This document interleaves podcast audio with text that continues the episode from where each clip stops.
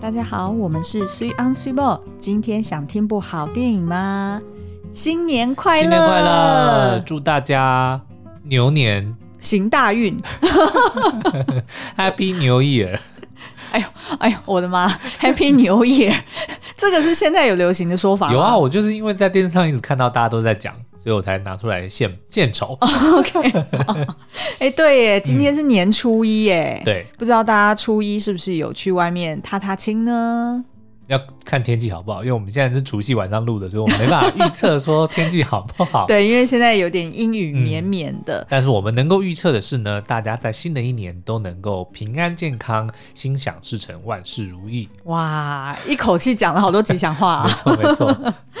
好，那我们呃今天的节目很特别哦，就是我们在年前的时候啊、呃，有这个荣幸访问到我没有谈的那场恋爱里面的男女主角吴康仁跟艾以良。嗯，那呃，但是呢这一集呃，我们大概访应该四十几分钟吧。对。对，就是聊得非常的开心，可是呢，有点可惜的就是，呃，因为我们是到片商的办公室去录音的，所以的这个录音环境就比较不像我们平常在我们自己家后阳台，就是隔音效果没有那么好啦。所以 虽然我们家后阳台也没好到哪里去，对，所以前面这一段呢，美其名是跟大家拜年，事实上呢是一个预防针，就是大家待会听访谈的内容的时候呢，就是对于呃。音质呢，请多多包涵。我们已经尽量了，欸、已经花了大钱去修了，但是真的原本的品质就不太好，所以 对对对，对。但是我们觉得呢，访谈的内容是非常有趣的，嗯、而且也揭露了很多不只是电影的秘密，还有演员们，就是吴康仁跟艾怡良他们本人。对于不管是自己的演戏的生涯，或者是歌唱的生涯里面，有很多不为人知的一些秘密，跟想要跟大家分享的一些呃秘诀，就是如何能够让你的人生更加的美好。嗯，因为他们一个是金钟视帝，对，然后一个是金曲歌后，金曲歌后，所以嗯。可以说，在各自的领域上面都是真的是大家万众瞩目的佼佼者。嗯、可是呢，我们在呃那一天的访谈里面，很感人的是，呃，访到后就是比较下半场的时候，没想到。嗯，他们就是说出了自己的真心话。就原来他们在自己的职涯上面有遇过很多次的呃低潮，或者是很大的一个瓶颈。对，那我自己印象最深刻就是艾怡良有提到，呃，他在超级偶像的这个呃表演之后，因为啊、呃、获得非常好的成功跟啊、呃、就是受到大家的瞩目嘛，但是在呃这个之后呢，他反而有舞台恐惧症。对。对，然后导致他根本没有办法发出声音。那这个对他来说要怎么克服？然后到啊、如今他居然还跨足到电影。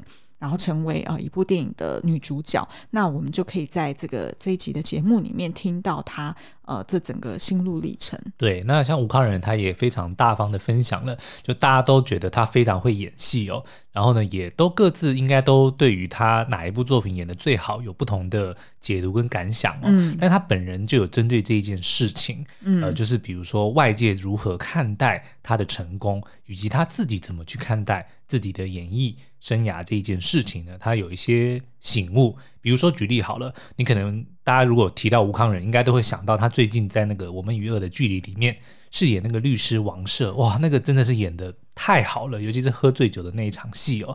但是很巧妙的是，我们在聊的过程中，他却觉得他反而更喜欢他早期一些的作品。嗯，对。所以呢，我们今天在这个节目里面也会由他亲自来跟你讲他的这一段心路历程。对，就等于是说他呃，他觉得他的表演，就是他觉得他表演最好的地方，嗯、跟呃大众们认为就是心目中最好的表演是是有不同的。对对，那所以我觉得这个是蛮蛮蛮微妙的，嗯、然后其实也都有一点像是呃，就是创作者可能都会共同经历的一个。呃，learning curve，一个、嗯、一个过程，对，那所以呢，呃，就是我们就废话不多说，那接下来就让大家可以去呃，就是好好享受今天的节目。那最后呢，我们也想要呃，就是先预告一下，因为我们应该在这周末就会上线这个呃，我没有谈的那场恋爱的 YouTube 影评，嗯、所以如果你看过这部电影，然后呃不介意我们讨论剧情的话，也欢迎在周末的时候可以来到我们的 YouTube 官方频道收看这支影评哦。好哦，所以呢我们就事不宜迟，马上来听今天的节目吧。今天呢，非常荣幸的请到了这部电影的男女主角，就是吴康仁跟艾怡良两位。大家好，哎、hey，Hello，大家好，耶、yeah，好，那我们在节目一开始想要请问一下，就是两位，呃，可否以男女主角的视角，然后跟大家分享一下这部电影它主要是在讲什么？嗯。哎，互看，好，我先好，我先，我先，妹妹先，妹妹先，对，我比较不会讲讲电影，好好好，我先讲。呃，其实我觉得，呃，倔强是这个都市的通病，嗯、对，好多个全世界的通病，我们久而久之，这个保护层就渐渐的附着在人类身上了，不知道为什么。那有这个女主角，尤其是这样子类型的代表，对，我觉得，呃，这部电影可以教。他不见得怎么教你谈出一个完美的恋爱，嗯，但是有一句话我想跟大家分享是，他建议你好好说再见。嗯，对，是，对，是这部电影教会我的事，嗯，所以我想跟观众分享这个。我觉得宜良刚刚一开场就很像在讲台呃那种歌词，你知道吗？倔强是这个世界的通病，我就觉得好厉害，喔。然后前奏就要下来，对对对对，京京剧的感觉。然后突然就开始要自弹自唱这样子，嗯。因为在电影里面，其实我有呃印象很深刻的一句台词是康仁的角色南志阳讲的，喔，他说：“当年转身离去的只有你的骄傲。嗯”我应该是。差不多的意思哦，对。对对，这个这个我其实印象很深刻，其实就跟以良刚刚提到的有点像，因为很多的时候，因为倔强或者是一些你自己觉得我拉不下脸，我不肯去、嗯、呃说说一句话，或者不肯去道一个别、嗯，然后可是一转身，可能就是永远，嗯，就是一个遗憾、嗯，就是一个错过。对对对对对，没错。那所以康仁这边有没有什么要补充的？我觉得妹妹讲的蛮好的。嗯，其实这部电影它除了爱情以外，它还讲到亲情。嗯、那讲到亲情以外，甚至还有讲到了年轻世代跟。呃，中年、中壮年世代在在在传承或是在工作、事业或爱情上面的观点有什么不同？有些地方比较深刻，但也有些地方在电影当中也有讲到一些，我是觉得都很全面，而且是很生活的。嗯、那加上玉婷老师的本，它有里面有很多很特别的台词，那、嗯、那是徐玉婷老师。玉婷式的台词，那不管妹妹在里面讲了很多，呃，也有一句兄妹之间很重要的话，也是贯穿这整部戏。嗯，你要不要自己讲？你口，你的口，你讲口气比较对，就在预告那一句就是我们去走去写书机前，然后就哎呦，我要讲出来了。对，你可以说，我们简来当预告。对对对对对，那我就可以回答你这样。好，我是这样说的，我说哥。我们都不要再讨厌自己了，好吗？好，我起鸡皮疙瘩。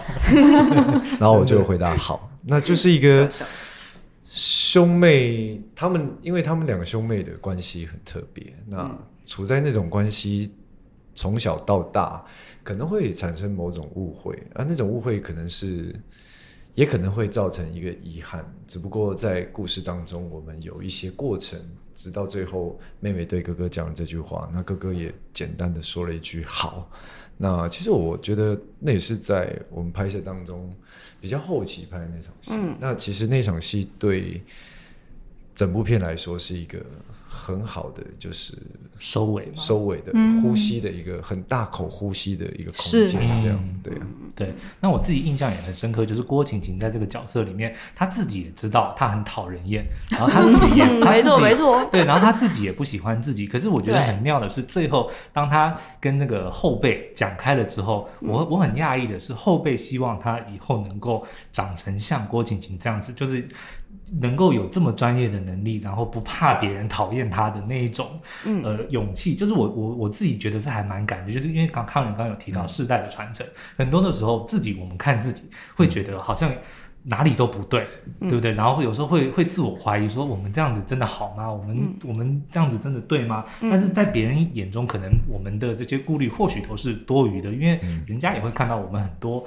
的价值，但是可能在一些这种自我怀疑的过程里面，我们就忘记，然后就变成自己。讨厌的人就讨厌自己的 讨厌的大人，对不对？讨厌的就会有这样。可是有时候透过一些别人的眼光，却发现，哎，他们竟然会觉得我们的某些特质是好的，嗯、是想要学习的。嗯嗯。所以有时候就是有点像那个脑筋急转弯呐、啊，所以、嗯、有时候你要透过别人的眼睛来看自己，嗯、就不要都是就是都只是自己在那边妄自菲薄。对，妄自菲薄。嗯、所以或许就会就是。豁然开朗吧，对，一直在丢成语，对，不好意思哦。好，那这样子两位呢？因为这部电影其实呃，它的片名就把这个重点很清楚的点出来了，就是我没有谈的那场恋爱。那不知道两位是不是呃，就是私底下也有曾经没有谈的一场恋爱，或者是有任何呃，让你曾经很想要，但是却没有得到的人事物呢？我我我我，唉，或者是一个，我们可以消音部分。我对对对，嗯，我多半想谈的恋爱都有谈，嗯、那只是只 对对对，只是第二个问号，呃，就是嗯，总是会很多留下很多遗憾吧。嗯，对啊，那个遗憾就会变成很多人说那个是未来的养分，我也同意。那可是，在我消化这那些种种小遗憾的这一段时间，年轻的这个过往，我觉得那个都是一个隐隐作痛的一个伤疤。那那个东西，我不晓得其他男生，但至少我，我觉得我有点难消化，而且是每一次在。有，因为我觉得恋爱跟恋爱有时候像是一种轮回。就像人家说你你你你讨你最讨厌的那种人，或是最吸引那种人，哦、他伤你最深。可是最终你可能下一个还是会有遇到类似的，嗯，或是说你在处理这段恋爱关系当中，你常常会做出某种任性，或是说嗯很容易放弃，或是时常把自己摆在比较前面的位置的时候，你常会做出做出类似的事情，就会变成一种轮回的时候。我的遗憾也是有点类似这样，嗯，常常都是在。做错一件事情以后，然后到下一段，然后我又做出了类似的事情，然后我就会回想到过去，然后想说我又在上又来一遍了。对，我就会觉得那个遗憾对我来说是一个，嗯、你说宝贵嘛，也不是，但它其实也蛮折磨我蛮久了。我觉得，我觉得折磨我蛮久。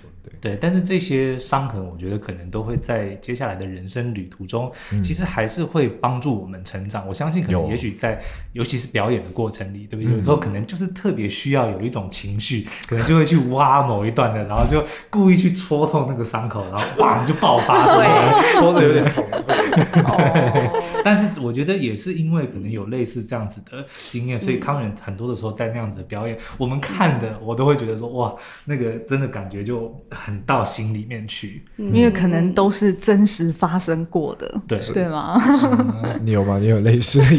有啊有啊！我之前的我的我要再讲一次，刚刚跟导演访问的时候才说，我的初恋女友谈了五年呢，然后她就要回乡去探亲，一去之后就再也没有消息了。我谈了五年呢，从十九岁到二十四岁，找不到这个人了，就没有了，他就消失了。天哪！对。然后后来就是跟他爸那边也都就说哦，他就还要另外去嫁给当地的一个什么医生，就是也都完全没有任何的交代。天哪！对啊，这是缘分，缘分是。然后我们刚刚在跟导演的那个呃访谈里面就有提到说，像这样子没有好好道别、没有好好分手的一场感情，其实跟电影里面南之养的健康检查报告会有点像，就是在他那个结果出来之前，你就会一直。去想说到底怎么回事，对不对？到底今天、嗯、到底是什么病？对不对？或者说，嗯、好，我一定会要戒烟戒酒戒什么？我就我以后再也不做这些对身体不好的事情，就是会不断的去胡思乱想，就会跟那一些没有好好道别，或者说没有得到答案的一些纠结的事情会很像。所以那个煎熬感，我们就在看电影的时候就一直觉得说，哇，这样子的安排实在是很巧妙，真的。对啊。所以你觉得南这样有得病吗？我觉得你说他从头到尾都知道他没有吗？你是在暗示吗？不是，你觉得他有还是没有？我觉得他应该是没有啊，对不对？哎、欸，可是我觉我我觉得他是有的耶，真的吗？但是可能是轻微。哦，因为我印象中他问医生的那一段戏，医生讲的云淡风轻，嗯，然后他就讲说，哦，所以就是怎么样怎么样嘛，他就有点紧张的感觉，哦、所以我觉得是有，但是应该是我一定要二刷，糟糕，我觉得我错过关键的剧情。我现在被康仁哥一讲，我才嗯，所以是有呢还是没有？因为你你有个表情很妙哎，他坐在枕间的时候，我觉得这是玉婷姐她故意留的，我不知道。好，那我们先问一下剧本有没有明确的答案？我们不想有或没有。剧本有没有明确答案？哦，剧本有有的明确答案有好几个版本。OK，所以剧本也有好几个版本。表演在拍摄的时候也拍了十几次。哦，所以就是你也你也有拍，就是有，然后你也有拍没有？不是不是，OK，不是不是选择有跟没有，而是选择不一样的情绪情绪跟不一样的表演方式。哦，因为玉婷姐在这部戏里面。只要是有我的镜头，他都会有特别的。有有，我们刚刚我们刚刚上一场访谈的时候，玉婷姐就有特别讲，然后她还说你会在那个麦克风里面嘟囔几句，然后她都有听到这样子。嘟囔是多半就是说自己怎么样哦，好好好好，嗯、对。可是就是觉得说很有趣的地方，这是电影有一些很特别的留白给观众去想，是、嗯、呃有很有是有线索的，但只是我觉得是。呃，让观众去看角色如何去看待接下来如该怎么办？哦，那身为演员，就是扮演这个梁南之阳的角色，你心中一定有个定见嘛，对不对？啊、那我们这样讲，就哪方面定见？就是你一定你一定知道他到底有还是没有嘛，对不对？虽然最后呈现的，嗯、但是你身为这个演员，你一定知道说，好，我今天武康人，我要演这个角色。我已经知道是有或没有，因为你不可能带着一个你不知道有或没有的心情去演嘛，嗯、对不对？那这个答案能够揭晓？我们可以请康仁讲，然后但是呢，呃，待会我们可以问，就是他们可不可以？对他们可不可以透露？那如果不行，我们就剪掉也没差。对，这样因为我们很想知道。可是我演的时候是演的时候是剧本是没没有，嗯嗯，可是一开始剧本是有的。哦，OK，然后后来演的时候是没有的。那其实演着演着十几遍下来，再看到老师的剪接呈现，感觉又有。哦，这就是就是台词的魅力嘛，台词跟情绪的魅力，在跟妈妈讲的那些台词当中，到底是在诚实说，还是他在说谎？嗯，对啊。我觉得南之洋的这个角色真的很妙，就是从他前面电影呈现他的那个样子，就是很油腔滑调，然后。对于自己剪的片，好像很有自信的那种感觉，嗯、就感觉他好像这个人就不是那么诚实的在面对自己的感受，嗯、然后他对身边人好像也常常就是有一个保护膜的感觉，就好像有一个刻意的形象想要呈现给身边的人看，嗯，对对？对，对，就是这是我的解读啦，嗯、跟妹妹很像啊，只是我们是变相的两个不同的极端。对，因为你就是嬉笑怒骂的感觉，嗯、然后他就是面瘫，对对对，是两种保护壳的，嗯、就不同的那个手机壳的概念，对不对？对 哇，虽然听康仁这样一讲，二刷是绝对跑不掉。对，嗯、我们不能乱解析的。谢谢。好，那这样子，呃，想要请问一下宜良啊，就是电影主题曲《我这个人》是由您这边创作出来的，嗯嗯，那当初在创作的过程中，呃，是带着什么样的心情去创作？然后是不是那时候已经知道了剧本的内容，然后去投射这个角色吗？这首歌是在整部电影已经杀青，然后又过了一个月，我才迟迟交给导演的。哦、对，第一我我写歌本来就很慢，啊、超慢，然后。又加上我，我如果要写一首郭晴晴的主题曲，对，导演那时候给我的方向是这样，嗯、那我就要请郭小姐再次上我身哦，对，因为有有些观点是我以前有的，跟郭晴晴类似，但是现在的艾怡良没有的，嗯，对，所以我没有经过这一场电影。或者是这一段故事，我是写不出这首歌。嗯，明白。对，是。那有受到这个角色影响？你过就是后来几个月都是带着面瘫的 的表情在生活着吗？我后来几个月还好，我反而变本加厉，变得更活泼。就是我想要去弥补我之前的。哦，明白明白。因为我曾经当一个非常没有礼貌的郭晴晴，当了好几个月，当了半年。那我就好痛苦，我就好想跟每个人鞠躬哈腰。跟任何一个早餐店阿姨聊天这样子，对，因为可能可能那个我慢慢的已经把我自己的尖锐或者是棱角，我在这几年尤其是磨的特别圆润，我不知道为什么，我就我想这么做，对，我不是刻意的去磨，而是我觉得我不想跟这个世界为敌。嗯，我好懒，我不是懒了，我不是想要让自己很进步或者什么那种高深的道理，对。但是可是郭晶晶她在电影里面大部分的呈现的那一种冷漠或者是面瘫，其实我们觉得反而是更需要花精神的，因为你是我我自己觉得他是刻意不快乐来去证明他曾经快乐过。他就因为他毕竟跟那个赵书维，赵书维。对对，就是他他那一段其实他虽然没有公开就是说哦男女朋友或什么，但他的确是很享受他的这个爱情的暧昧的那一种甜蜜哦。但是突然因为某些事情，然后导致他们两个人就这样子断掉了，所以他后面有一点赌气的样子，就是刻意的要让全世界。就是都甚至告诉自己说他不快乐，因为他曾经有过一段，然后他放不下的是美好的回忆，嗯嗯、所以我觉得反而是要花更大的心力才能够让自己变成一个这么、嗯、这么尖锐的人呢。嗯、所以并不是说哈、啊、他今天可以放纵自己，而是反而是要很刻意的去针对别人，比如说人家讲的东西，他还要刻意的不回应，或者说刻意的用尖锐的方式来回应，嗯、我觉得反而更辛苦。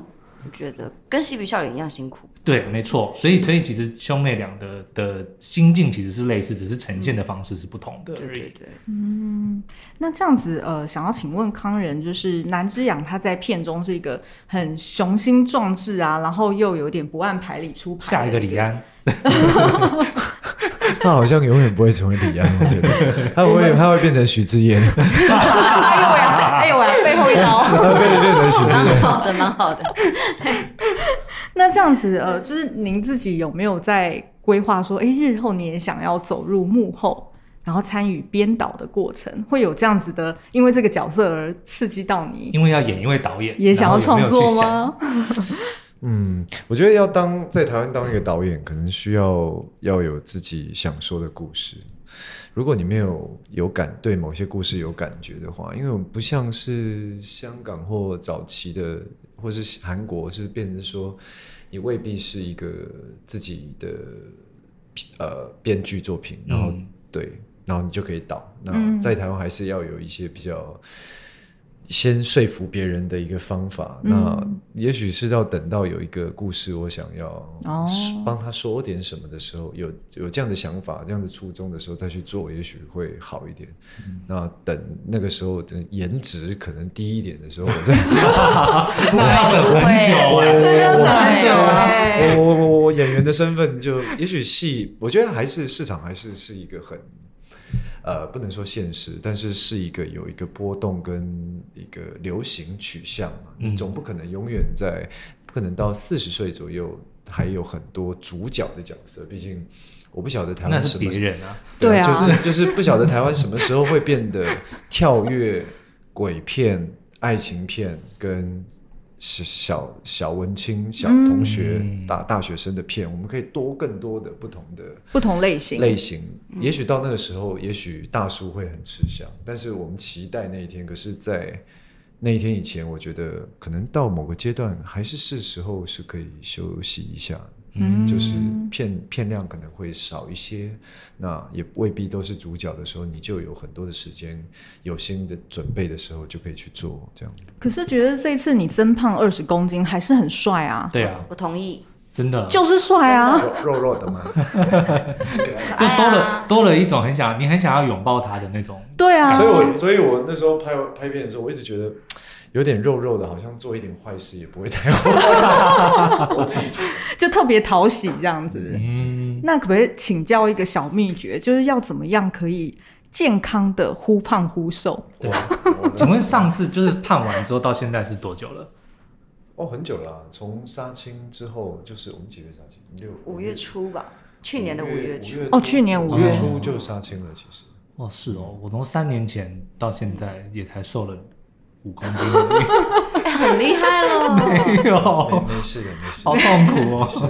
浩然哥是不是到现在才瘦？他是对啊，就是之前一个月之后，一个月，一个半，一个半月，哇，半月哦。这个自制力要很强。对对，因为有其他工作，所以不能男之养那种可爱的状态去。哦，所以就是靠就是做一些重训吗？或者是有后来跑一些有氧瘦下来，我就有点难，因为从胖到瘦我没试过，就所以有去，我记得是杀青的隔一天早上我就去运动，嗯就是每天持续一个半月，然后每天早上，然后重训训练，然后被教练教练操到那种。哆来刮，碎来刮，然后就会躺在地上喘，那种高间歇有氧运动，然后晚上还是三更半夜去跑步，对，然后只能吃水煮的菜啊，对，只能一天只吃一餐这样，对，只吃一哦，那，难怪可以这么快速所以一个半月之后十，嗯，OK，十五十五六公斤，差不嗯多，好，没问题又回来。那我就继续胖好了。OK，怎么做？我的天哪！那姨良这一部是您主演的第一部电影对吧？就是等于是我第一次，唯一一部电影，对，第一次。真的是第一次了。所以这整个过程是，就是拍摄前跟拍摄完之后是怎么样的心境转变？我是 一直在大冒汗呢、对我从因为因为我是完全是零基础，对，零技巧、零基础、零认知，对，呃，所以我一开始就去上课了。就导演亲自授课这样子，然后就把我跟像是剧中九燕八八等等的小朋友，我们就聚在一起，然后不是上肢体，不是上什么，是我们就直接就剧本来讨论。哦对，所以对我来说是一个很很高阶的课。对，嗯包含哦，原来角色的分析是这么复杂的事情，哦大开眼界。对，一切一切都好难，背台词好难，走位好难。嗯然后不去设计动作好难，嗯因为那我习惯了当一个比较笨的好学生，我就是要设计好这左右前后。哦但是这一切在导演或者是在镜头面前看起来就不是诚恳的，哦，对，就它就不。是一个真实的事件和真实的反应。对，所以我克服这一关，克服了，我不知道到最后有没有克服，不会哦但是至少是拍完了，剪出来了，至少对我自己，哎，想象中比我。我比我想象中的好，我自己的表现。是，对，我现在讲话有一点冷汗，就是我那时候连在看试片每一个版本的时候，我都在冒冷汗。哦，都很害怕。我看到我自己出来的时候，我就已经捏紧拳头了。特别是爆炸头那一档，我要从头到尾，我就是在检视。对，不会啦，不会，那很好，我觉得。哎呦，谢谢。真的很好那那时候真的那时候很好那时候上课的时候，其实不是只有他跟爸爸，其实我我我我们也都像是我跟荣家也都像是新人一样，我们都一起去，大家一起参与讨论，然后一起去被老师要求做功课。那老师给了很每个角，其实因为是玉田老师他自己写的本，所以他对于角色的内容、那角色的背景、角色的样貌，甚至是他的讲话语气、走路姿势，他都有一个想法。那每个人在每一场戏当中，除了讲台词、发泄情绪、做表演以外，他还是有希望我们可以做到每场戏他背后他想说的。对等于是说，我们的功课就非常的多。那对，那老师也喜也喜欢神来一笔，那老师也喜欢在那那一个他所所设定好的地方，我们必须要表现出来，我们必须要做到。这个我觉得这是一个，的确对对于像伊良跟爸爸来说是很难的，因为那是一个我就像我从拍 拍 NG 到呃开镜到结束我。我每一条，到基本上很多平均，如果平均值下来，我至少都每一次拍我都有十条以上，嗯，至少至少哇，平均下来，那还有时候是二十几条的，等于是说，我反而也像一个新人一样，跟他们一起在嗯。在磨练。磨练，嗯。然后去达到我们一起要去的地方。是。你真的好勇敢，好勇敢吗？对啊，那姨娘这样子演完之后，有没有就是对于演戏有不一样的，就一定跟你当初的期待很不同嘛，对不对？就实际演下去了，哦，我觉得我可以想象是这种嗯，这种高压的，是，嗯，对。那有上瘾吗？就是会会会就说，哎，以后还想要多我不，能说上瘾，嗯，对，那个因为毕竟可以扮演一个自己可能平常不会，我不会这么讲话，我不会这么对人，但是在在电影里面就可以很理所当然的，尤其是郭晶晶的这个角色，对不对？比如说劈头就骂人啊，或者是就是给人那个脸色看。其实某些程度，我们自己都会说啊，平常当然不能这么做人，可是如果有这个机会，可以没有后果的，然后我就逢人我就骂，这个其实是 我很过瘾，对啊，会蛮过瘾的，对啊。但是我觉得那个那个重新洗版自己的的那个。那个叫什么啊？不能说那个痛苦，嗯、那个过程、那个难处，那个过程，嗯、其实对我对对我现阶段来说，其实是大于扮演的乐趣的。哦，对，因为我是一个很难重建自己的人。对我是花了很多时间，然后让自己在十几年之内，然后慢慢的变成我现在稍微满意的样子。嗯、所以你要我再回到，例如说一点零版，我会、哦、我会很挣扎，嗯、因为我花了好多力气才把我自己调调整成这样子。那呃，拍戏会有一段很长的时间，然后甚至它有之后影响你的情绪的期间。嗯、对，那对我来恢复。我的认知和我重新检视自己的价值，会造成一定的影响。我一开始以为这个影响可能会不好，嗯、因为郭晶晶不是一个很讨喜的女生，嗯、对。但是之后她其实教了我很多功课，嗯、对。那上瘾这两个字我还不敢用，对、嗯、我觉得那个康仁哥可以用，我还没有到，没有没有上，我没有上瘾，没有，我还没有到瘾头，因为我现在是一个，你你不能说一个幼稚园的小孩对于读书有瘾头，嗯，对，哦、但是他会觉得。嗯，我觉得这个小孩是你会期待下一本书是什么，对不对？对对对，你会期待。对，像我现在是期待的。如果有人要找我拍戏，我是期待的。我们也很期待啊，对啊。对，但是我我不敢说，我不敢说我我又要我用掉那个学习和体验的的扣打了。对，那是我的。第一张不会啦，你那个徐玉婷的都拍了，你没事了。你想到这这这真的哇，会有会有的问题真的不多，真的不多。导演对我已经很好了，很温柔的了。对对对，听说他跟康仁哥的方式是不一样的。那康仁哥可以模仿一下玉婷姐在跟您就是指导或者是讨论的时候，通常是什么语气呢？可是这个前提要先跟大家说，就是其实。呃，我认识玉婷姐很久了。对，那她之所以会在这部戏对我要求这么高，或是比较严格，是都已经是讲好的状态哦，要共识，要共识的。因为他也，其实他讲了一句乍听很重的一句话，就是就是这一次的合作，就是不想让你失望。他对我这样讲，嗯、在因为在开拍前，他都给我们每个演员一封信嘛。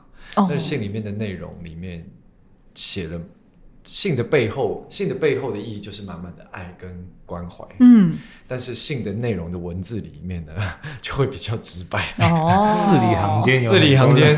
但他他可以给每一个演员都一封信，你就会知道说他准备了多么的久。嗯，那他想要把他的这一份心跟理解交给你。交给你，托付给你，你就知道那种压力会很大。那、嗯、那信里面他就已经告诉了我，他即将可能会对我做什么。然后其实我先打预防针。其实那封信我有跟你讲哦，那封信打开之后，其实 我在家看的时候，我是有点忐忑，就是呃呃，因为他他他他他希望我不会让我这次的合作不是不会让我失望。对，那我怎么会觉得会让我失望呢？那只是重点是。导演都这么讲了，对，然后 所以所以他我们都有前提的状况下，他对我比较严格，然后而且是每天都会改变，他的口气都会改变，我感觉上他每天都在尝试用不同的口气来调教我，所以就一个人扮演黑脸，然后又扮白脸的概念，对对，对，他刚刚就有提到说，您的第一场戏就是他先刻意把你晾在那边五天。都不给你拍任何的戏，然后就让你那个情绪饱满之后，然后然后让大家都不跟你讲话，对，就是然后让你感觉被排挤，对，那个孤单感，你就你就会知道，其实玉玲姐他们在导戏的时候，而且甚至我们有时候拍摄不是动不动可能台台词啊，甚至戏的内容随时都会改变，哦、他随时都会因现场的状况改变。对，是他有时候对我是凶的，嗯，有时候是很直接的，有时候是会在众人面前说吴康你不会演戏啊，或者是或者说你浪费了一两一颗镜头，因为有时候框框里面哦，明白，两个人，那他就会直接用这种说，或是很大声直接说，慷仁不要管。不要管什么什么什么，不要管。比如说旁边有人需要帮忙，就放下你的手，你你走开，就是哦，就不要当暖男，不不准你做任何跟这个角色无关的事情。那甚至语气、走路的姿势，那很多，其实很多。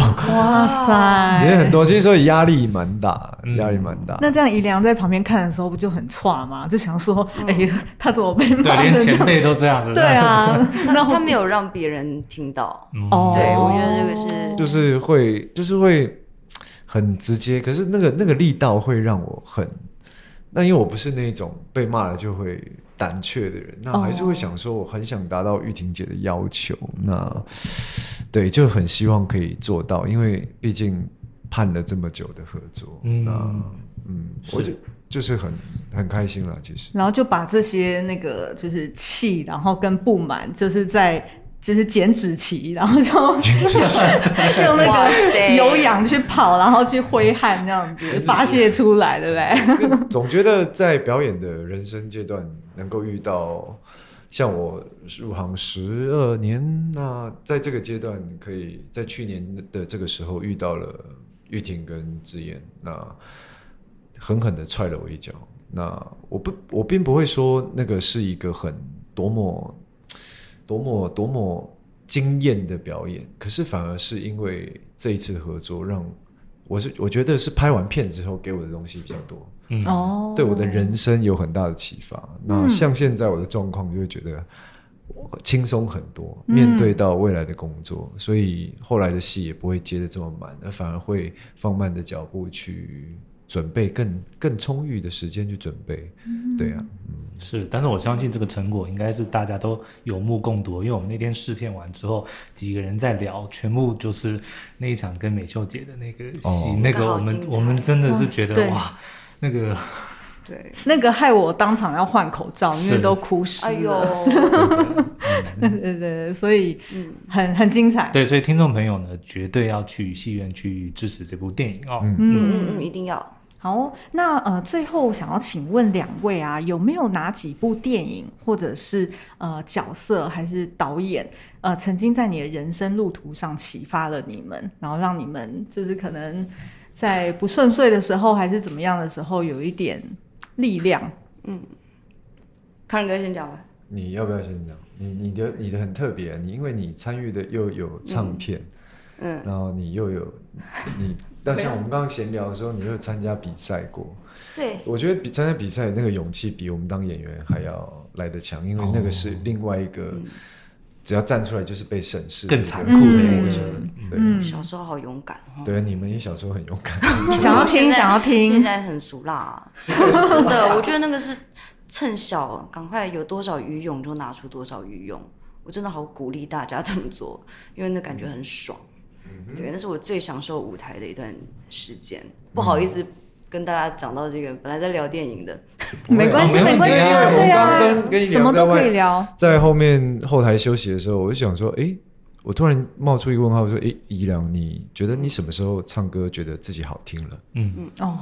然后他就分享了他那个时候的感觉。我说，哦，原来是在比赛。对，比赛那个时候反而觉得自己好听，超级偶像。哦，对，就是我出道的那个比赛，对对对对对对。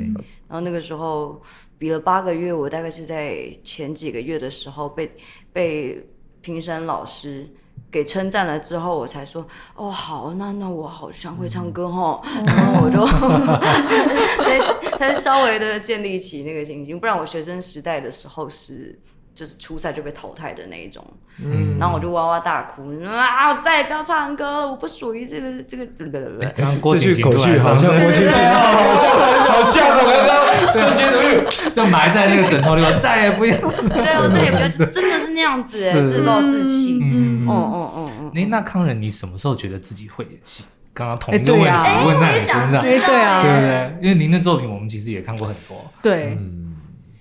其实我觉得我的演艺事业是一个很特别的经历，嗯，从从有经纪人、有老师到没经纪人，到现在还是没有经纪人，嗯，每一段都有很多的起伏，嗯，那又要站在前面跟站在后面是两回事。可是站在前面的时候，我发现有一段时间我变得很强悍，嗯，比如说娱乐的时候，我还在。我还在强悍期，哦，但是那已经是强悍期的尾声，是一种开始迷惘的状态。嗯，那时候你们采访到我的时候，对对对，所以我不觉得与恶我演的好，那所以我不觉得太好，不觉得太好。那在因为在那之前的两年就持续被肯定，肯定到我自己都会觉得，哦，既然你们这么肯定我，我一定要更好。所以那种心情的压力是，我想我不晓得原来你拿金曲奖，你也拿金曲奖，那个很有很大压力，或是。我跟你讲，我最可怕的是你还可以更好，你知道吗？就是当你期许自己更好的时候，你真的更好了。我期许自己更好的时候，我整个摔到谷底，摔个稀巴烂。就是是是拿拿了之后吗？对，舞台恐惧、紧张，连呼吸都忘记呼吸。然后这个是一个很微妙的感觉。对，真的有时候这是一个很微妙的感觉。那只是那时候你是怎么去消化它？我的消化点就是不断的工作，我消化不了。哦，我就一直砸场子。砸场子是整整，一直整整病了一年，然后你呃是真的是身身体生病了，哦、你连讲话都没有声音了的那种。我、嗯、想说不可能，但是真的，一上台就没声音，然后去看医生也没有用，就是他是心理上的，可以让你好几个小时。这个跟我熟熟识的某位女演员也有类似的状况。哦，这其实我觉得大都会有，因为。那种东西是就好像是天掉下来的。那我们知道自己很努力，也也不觉得自己不好。只不过有时候很多人给你肯定，那有些人是会变成力量。但有时候给你太多的肯定，可能一时我是无法消化的。哦、所以那个时候包袱了，变成包袱，甚至是一种加倍鞭策自己的那种。哦、那你会让自己很累，而且会变得有点尖锐，甚至是有一点。不让不想让大家失望吧，就动辄得救啦，就是做怎么样都觉得好像有人在看，然后我是不是又是又而且而且我大概能够理解康仁的意思，就是如果尤其是你之前有。非常受到关注或者非常大家很肯定的作品的时候，嗯、你一定会有那种压力，说我能不能再超越以前？对呀、啊，我可能我可能拍不出那么好的戏，我可能唱不了以前那么好的，嗯、就是那一首或者那个表演，就被大家都说哇，那个实在是太棒了。那以后怎么办？我觉得就很多电影主题都是在拍这样的议题啊，你不觉得吗？对不对？可是这就是人生吧？我觉得这就是。一个人生的起伏，你不会想到你什么时候会成功，而且也不会想到有人开始会好奇你如何成功。嗯，因为我们有时候也其实并不清楚我们自己拥有什么，嗯、就是我到底有什么可以让你们这么的赞许或喜欢。嗯、那在那个背后，我觉得少了一点认识自我。就是我们认还来不及认识自我的时候，我们就已经长大了，然后被人家看到了他们所要从你身上取得的养分，嗯、而那个时候你会发现，哦，那我要吸取更多的养分，不然你们会觉得我好像没有了。嗯、所以对我来说，那段时间就是不好。那我觉得真正比较放松演戏，也是从我每一年都在，我觉得每一年都有进步一点，我都觉得很、嗯、很开心。比如说，真的认真觉得。第一第一个阶段觉得自己会演戏的时候，是跟许兆任合作的出《出出境事务所》，嗯，那个时候是那个时候。可是后来我发现，哎，那时候还不是很会演。然 后后来后来演了其他的戏，就觉得哎，好像又不太会演戏了。可是后来，嗯、呃，去年的斯卡罗虽然还没有上映，然后但斯卡罗完之后又变跟玉玲姐合作，然后那个时候我又觉得。虽然我拍的很痛苦，可是我觉得我好像又可以演戏了，嗯，又又找到了一种就是很纯粹的表演想象跟纯粹的踏实感。是，因为我觉得康仁其实点到的一个很重要，就是很多的时候我们像刚刚康仁提到，你是。自己觉得自己会演戏，而不是因为别人说你会演戏，嗯、然后你觉得好。我觉得这个反而是很多时候克服自己心理障碍的一个，因为你不要太在乎别人怎么讲，可能大家都会觉得说王社啊没话讲，就真的就是一流了，就是顶尖的。可是可能康仁你自己不这么觉得，我觉得这样子反而是让自己有一个，就是你自己去检视你的作品，或者说你自己的表演，而不是让别人来决定说好你是哪一个演的好，哪一个演的不好。心情上会好很多。嗯嗯嗯嗯。这个是我还在学习的，那个真的很高阶。嗯，是。嗯所以，像我们自己在写影评的时候，有时候也是会有这样子的感觉。超越自己。上一支上发烧，这一支没人看，到底是什么原因呢？对，然后就怪那个 YouTube 的演算法，然后就意思是说是别人的错，这样不是我的错。这样很好，对，就是有这种自信。自己一直都很有品质。自己看影片的时候说：“哇，写的真好，怎么会没人看？”这样很好啊。